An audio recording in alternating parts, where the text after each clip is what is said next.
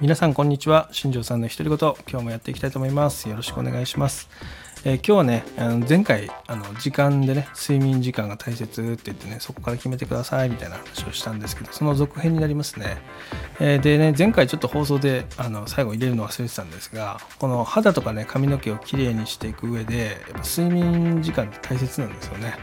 なのでしっかりとした睡眠時間を取ると、まあ、髪質肌質っていうのも改善につながるので、まあ、そういった意味でもねその睡眠時間っていうのを設計するっていうのはすごく大切ですよっていうところちょっと補足でね、え最初にちょっと話させてください。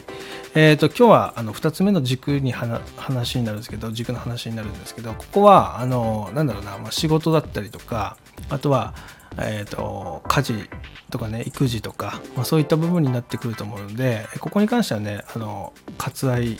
しようかなと思ってます、まあ、ただあのここもねその時間決めてやるっていうのはすごく大切なんで、まあ、例えば仕事が8時間だったらばその何時に出勤して何時に退勤するってこともそうかもしれないしあとは家事育児の場合も、えー、と何時から何時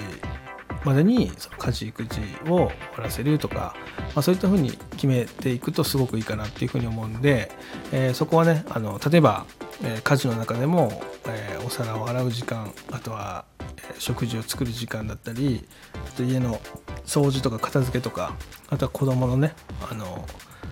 えーと育児の時間だったりとかね、まあ、そういう時間ですよね、まあ、それを、えー、と決めちゃう。その、えー朝9時から、えー夕方の、え5時までとか夕方の3時までとかっていうふうに決めて、まあ、そこまでにその自分がやることっていうのをこう設計して行うと、えそれもすごくいいので、えそういうふうに使ってもらえるといいかなっていうふうに思います。えー今日はねその、え2つ目の軸が終わった後の話ですよね、えープライベートの時間っていうかその自分時間ですよねっていう部分の話になってくるんですがその2つ目のまあ軸でね仕事軸だったりとかその、えー、と家事育児の軸っていうのをねしっかり決めて、まあ、ルーティン化して行った後に、えー、とその家時間とか自分時間とかっていうのがね少なからず、まあ、その30分でも10分でも作ることができると思うんですけどもそこが、えー、と前回のねその DM での質問の回答になってくるので今日はそこについてちょっと話していきます。えー、とこれはですねその、えー、と例えばその僕が今まで話した話で言うと、まあ、最近では前髪カットの話だったりとか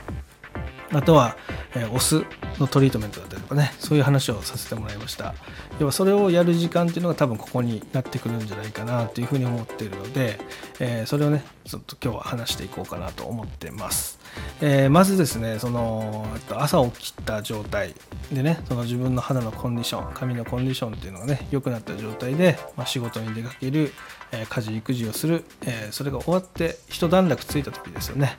そこで行えることとして、えそういうお酢のトリートメントメントだったり前髪カットだったりセルフカットだったりっていうのがあるんじゃないかなっていうふうに思います、えーこれがねその前の軸仕事の軸だったり家事育児の軸っていうのを決めずにやってるとこっちがつながっちゃうんですよね。まあなのでなかなかその間で自分の時間が作れないってことが起きてしまうので、まあ、そこをね大まかでいいのでしっかり決めて取り組むでその決めた時間の中で自分がいつもやってることっていうのを棚卸ししてですね項目化していく、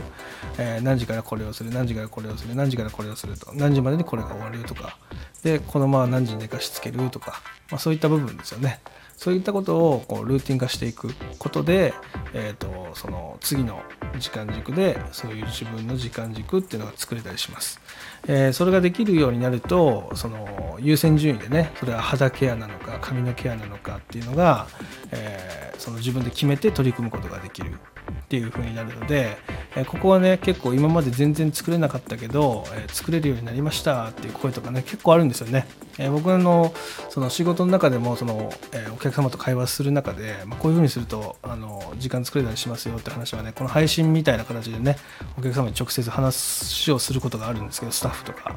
でまあその中でもやっぱりできるようになりましたって声は出てくるのでえーこれはねかなり、えー有効的なその有益なねその取り組みの一つになるんじゃないかなっていうふうに思うので、まあ、それを取り組んでいくっていうことがすごく大切になります。でその自分の時間っていうのがねそのどれぐらい作れるかっていうのは人それぞれだと思います。本当10分の人もいれば